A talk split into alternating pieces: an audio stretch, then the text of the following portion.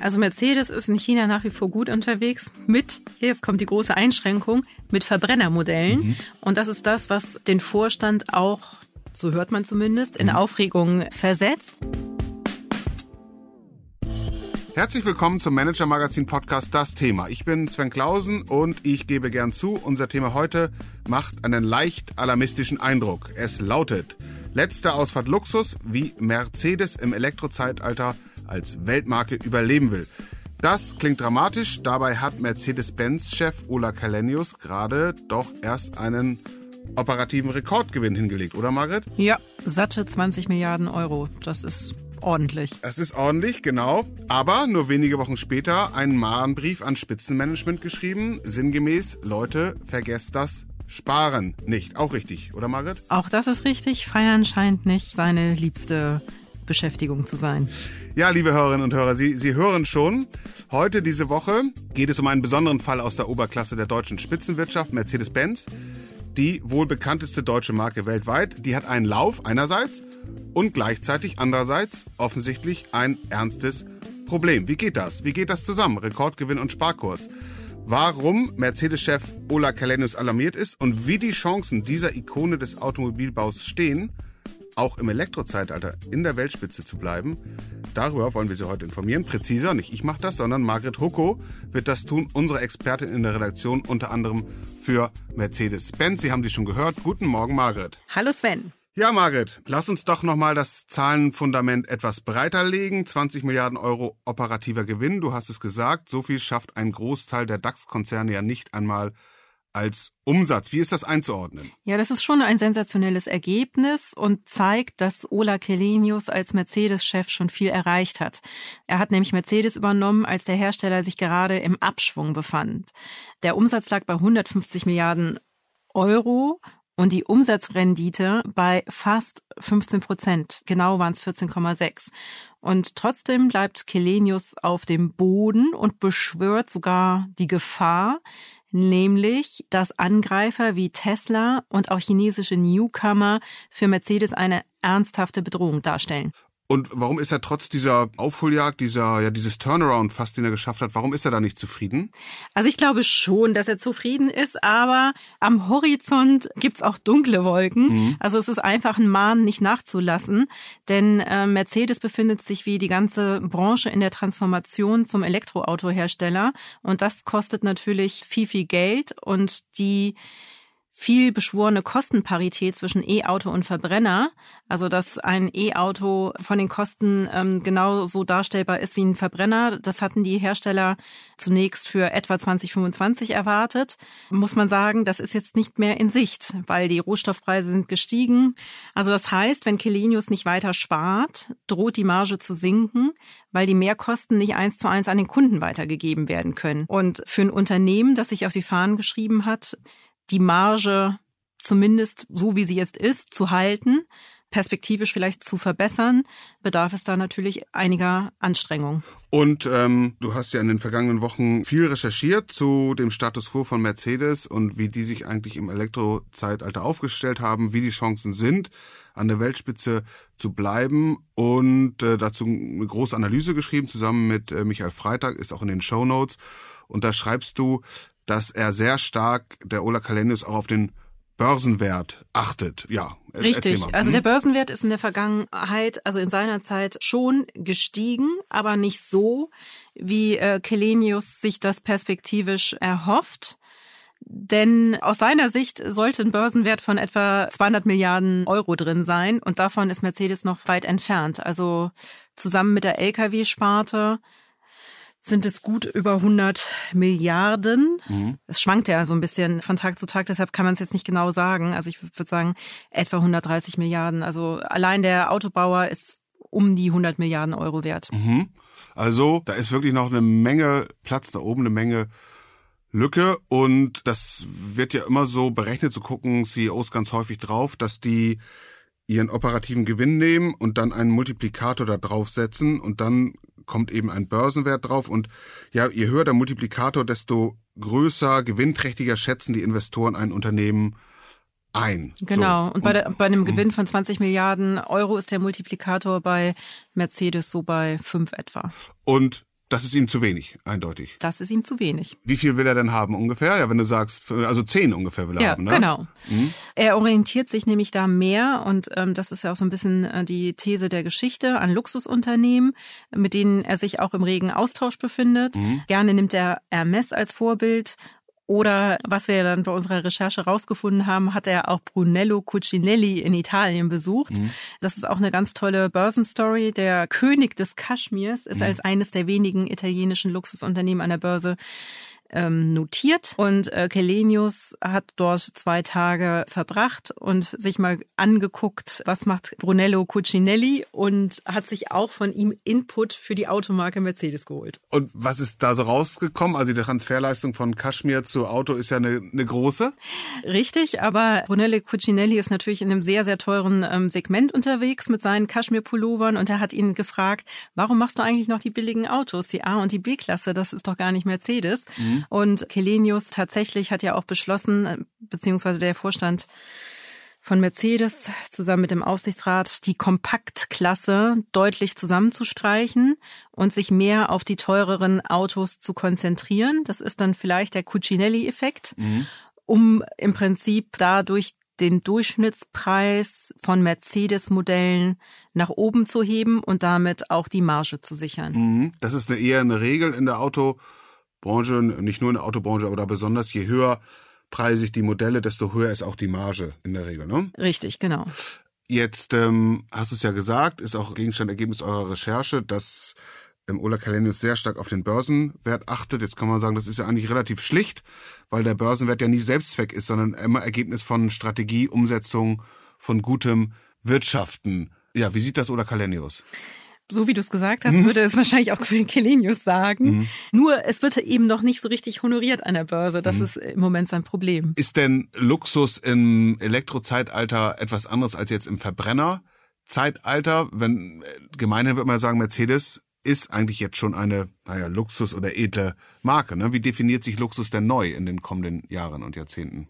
Du hast natürlich recht, Mercedes war immer, ich würde sagen, eine Premium-Marke, keine Luxusmarke.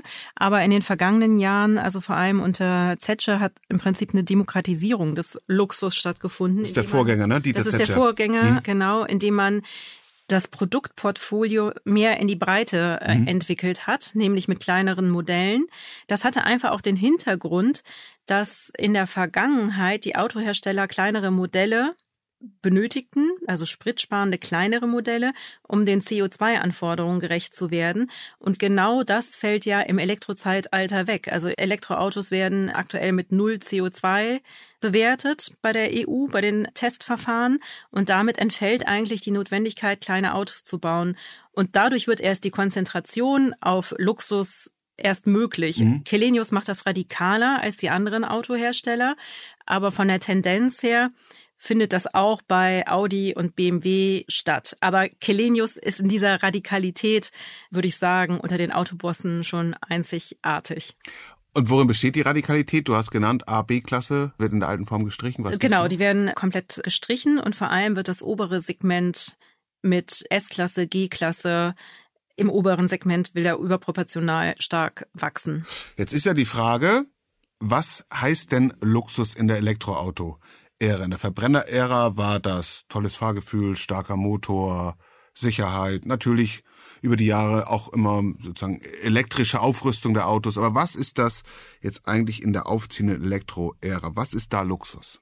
Es wird eine stärkere Konzentration auf den Innenraum geben, gab es in den vergangenen Jahren aber schon, aber jetzt noch stärker, weil das ein Differenzierungsmerkmal ist, genauso wie eine ähm, stärkere Konzentration auf die Software. Also was bekomme ich an Unterhaltung, was bekomme ich an Assistenzsystemen im Auto. Und wie steht Mercedes da? um es vorsichtig zu hm. sagen, ich würde sagen, sie sind auf einem guten Weg, ja. aber sie sind noch lange nicht da, wo sie hin müssen. Tesla ist da auch das äh, große Vorbild mhm. und ist Mercedes auf jeden Fall, was die Software angeht, ähm, Jahre voraus. Mercedes versucht mit einem eigenen Betriebssystem, MBOS, möglichst viel selbst zu machen. Also es gibt unterschiedliche Wege, im Prinzip einen Großteil der Software einzukaufen oder einen Großteil der Software selber zu machen. Mercedes hat sich für einen Großteil selber machen entschieden, aber natürlich setzt trotzdem auf die Hilfe von externen Partnern, wie zum Beispiel Nvidia. Das, was Experten uns bei der Recherche gesagt haben, ist, der Weg ist richtig, aber die Komplexität scheint vielen noch sehr, sehr hoch. Insofern gibt es auch bei der Software, das kann man noch als Risiko bezeichnen. Wenn du sagst, äh, Konzerne, Konkurrenten wie Tesla seien da um Jahre voraus, kann man da eine Zahl nennen? Also wie weit ist der Abstand? Irgendwann muss man sagen, der Abstand ist so weit, ist nicht mehr aufzuholen oder ja, wie ist das einzuschätzen? Ja, bei Autos klingt das immer dramatisch, wenn man von sieben Jahren spricht. Mhm. Also das ist wohl die Zahl, die Kelenius auch intern hat mal fallen lassen, die man Tesla hinterher ist. Aber im Prinzip spricht man dann über eine Autogeneration. Mhm, okay. Extrem wichtig, haben inzwischen hoffentlich alle gehört, unsere Hörerinnen und Hörer wissen das äh, zum Glück, ist ja der Automarkt China. Lange Jahre vergleichsweise einfach so ein Absatzmarkt. Inzwischen hat er sich ja gewandelt, eigentlich zu so einem Leuchtturmmarkt oder zu einem Markt, wo häufig ja, getestet wird, was wirklich die Modelle der Zukunft sind. Die Konsumentinnen und Konsumenten da haben feines Gespür und ja, prägen im Grunde genommen Trends. Wie ist denn Mercedes da derzeit unterwegs? Also Mercedes ist in China nach wie vor gut unterwegs mit jetzt kommt die große Einschränkung mit Verbrennermodellen. Mhm. Und das ist das, was den Vorstand auch so hört man zumindest, in mhm. Aufregung versetzt. Die Elektromodelle laufen nicht. Also mhm. EQS, EQE kommen auf doch sehr, sehr überschaubare Zulassungszahlen. Noch gibt es die Erklärung, dass der Markt für Luxus-E-Autos in China erst entsteht.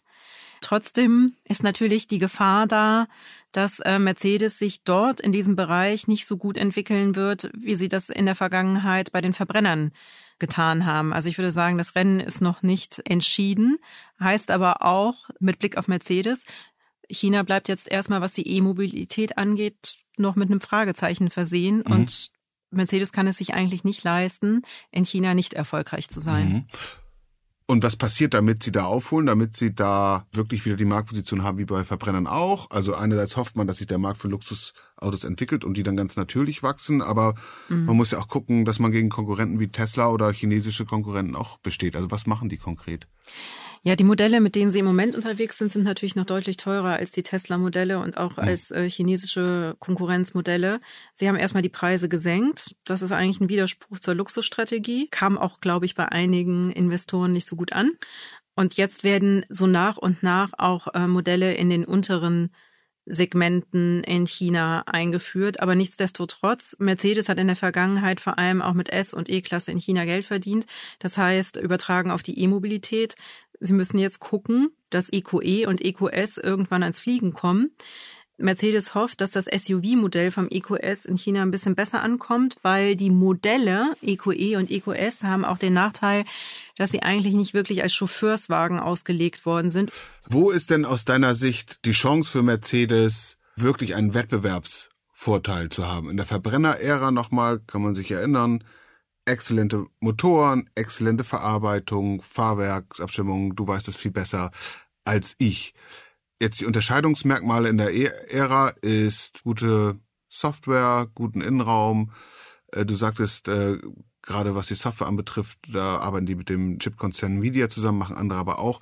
Wo kann sich so ein Konzern wie Mercedes-Benz wirklich unterscheiden? Also ich glaube vor allem auch bei der Marke, mhm. ähm, die Begehrlichkeit der Marke und die ist natürlich durch die lange Konzerngeschichte und durch tolle Modelle, auf die Mercedes zurückblicken kann, gegeben, weil Luxus ist ja auch qua Definition etwas, was ich gar nicht brauche, aber trotzdem begehre und mhm. gerne haben möchte. Und das ist natürlich ganz stark auch getragen durch die Marke. Also ich kann mir eine Swatch-Uhr ums Handgelenk binden, die erfüllt die Funktion genauso wie eine Rolex, aber mhm. vielleicht möchte ich dann trotzdem doch die Rolex haben, weil, mhm. weil die Marke eine gewisse Begehrlichkeit ausstrahlt und natürlich auch eine tolle Verarbeitung. Und so ähnlich würde ich das eben auch für die Marke Mercedes sehen. Ein Volkswagen oder ein Skoda bringt mich auch super ans Ziel. Aber die Marke strahlt mhm. dann doch irgendwie was Besonderes aus. Und diesen Markenvorteil hat Mercedes und den gilt es natürlich jetzt im mhm. Elektrozeitalter auch zu halten. Und das heißt, da wird es wichtiger, dass die Marke gut zu inszenieren. Ne? Genau. Ja. Und ist da schon was sichtbar? Also die sind in der Formel 1, ist gewisserweise eine Inszenierung. Ist da ansonsten im Konzern was sichtbar, wie sie sozusagen mehr Kompetenz, mehr Gehirnschmalz in die Inszenierung der Marke stecken? Ja, es gibt ja auch schon seit Jahren Kooperationen mit Modemarken und zuletzt gab es eine mit Montclair, die schon ziemlich einzigartig war für Mercedes. Da versuchen sie vor allem auch jüngere Generationen anzusprechen. Also ich würde sagen, sind auf jeden Fall nicht untätig. Und wenn man sich die Rankings anguckt der wertvollsten Marken, hat es Mercedes ja auch geschafft, über Jahre weit vorne zu sein. Und eigentlich gab es jetzt zumindest auch noch keinen Absturz. Mhm. Aber es gilt eben weiter oben zu bleiben. Mhm. Du hast jetzt geschildert, wie Ola Kalenis und Mercedes-Benz das versuchen, da oben zu bleiben. Ein ganz treuer Aktionär scheint so ein bisschen das Vertrauen, den Glauben daran verloren zu haben, ist in der breiteren Öffentlichkeit gar nicht so stark äh, berichtet worden. Wir haben es stark gemacht digital und zwar Kuwait, seit Urzeiten erst Daimler, dann Mercedes Großaktionär, der Konzern hat sich umbenannt, hat den Anteil reduziert von 6,8 auf unter 5 Prozent, glaube ich. Das heißt, äh, oder das wirkt so, als würden sie nicht daran glauben, dass Mercedes weiter marschiert. Offiziell heißt es, dass sie sich breiter ausstellen wollen, also mehr diversifizieren. Ja, das ist die offizielle Begründung. Aber deine Annahme, mhm. äh, dass da vielleicht auch das Vertrauen fehlt in das, was künftig kommen könnte oder dass der ähm, Staatsfonds auch Risiken sieht, das ist ja, kann man, glaube ich, nicht von der Hand weisen. Mhm. Worauf müssen wir achten in den nächsten Wochen und Monaten, um einschätzen zu können, ob diese Transformation diesem Konzern gelingt? Was sind so die Personen oder auch die Entwicklungsschritte, auf die du besonders achtest? Ja, also ich glaube, ganz entscheidend wird das Jahr 2024, 25, nämlich da führt Mercedes eine neue Elektro-Plattform ein, die MMA-Plattform, auf der dann auch neue Modelle aufbauen. Und damit beginnt eigentlich der richtige Hochlauf äh, der E-Mobilität mit volumenstarken Modellen. Und das wird durchaus einschneidend sein für Mercedes. Und ansonsten hängt natürlich viel Verantwortung am Entwicklungsvorstand. Marco Schäfer. Bei dem sind eigentlich die ganzen Zukunftsthemen angesiedelt, nämlich einmal die Elektromobilität, aber auch die Digitalisierung. Und ähm, dessen Vertragsverlängerung steht auch demnächst an. Oder auch nicht. Dann gucken wir da also auch genau drauf. Ja, genau. Margret, vielen Dank. Prima, vielen Dank, Sven. Das war der Manager Magazin Podcast, das Thema.